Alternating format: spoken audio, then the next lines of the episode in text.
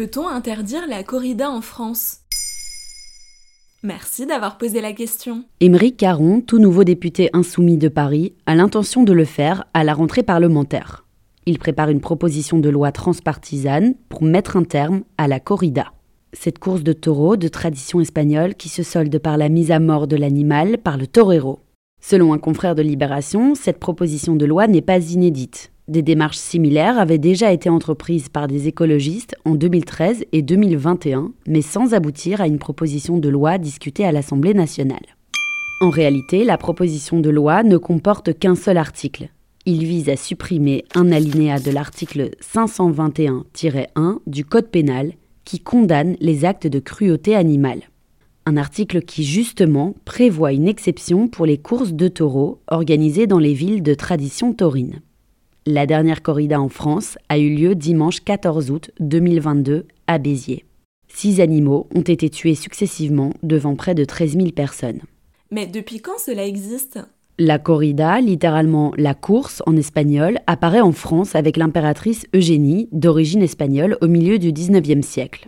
Le spectacle séduit jusqu'à Paris, la coutume est inscrite au patrimoine culturel immatériel de la France en 2011 sous le ministre de la Culture Frédéric Mitterrand, qui s'est toutefois défendu d'en faire la promotion.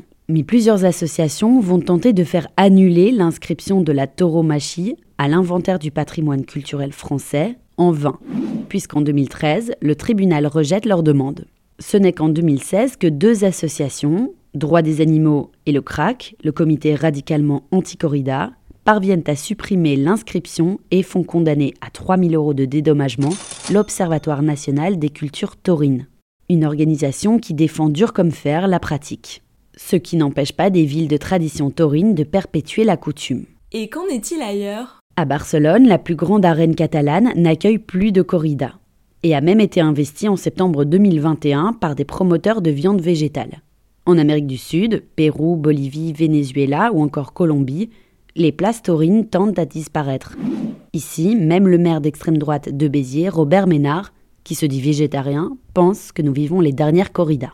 Le projet d'Émeric Caron n'est pas encore gagné, car jusqu'à présent, il n'a reçu le soutien que de Sandrine Rousseau et Julien Bayou d'Europe Écologie Les Verts. Il compte toutefois sur celui d'Aurore Berger, présidente du groupe majoritaire à l'Assemblée. L'interdiction de la corrida figurait au programme politique de la nouvelle Union populaire écologique et sociale, la NUP, mais le PS et le Parti communiste ont annoncé qu'ils ne soutiendraient pas la proposition par un vote. Rendez-vous à la rentrée parlementaire.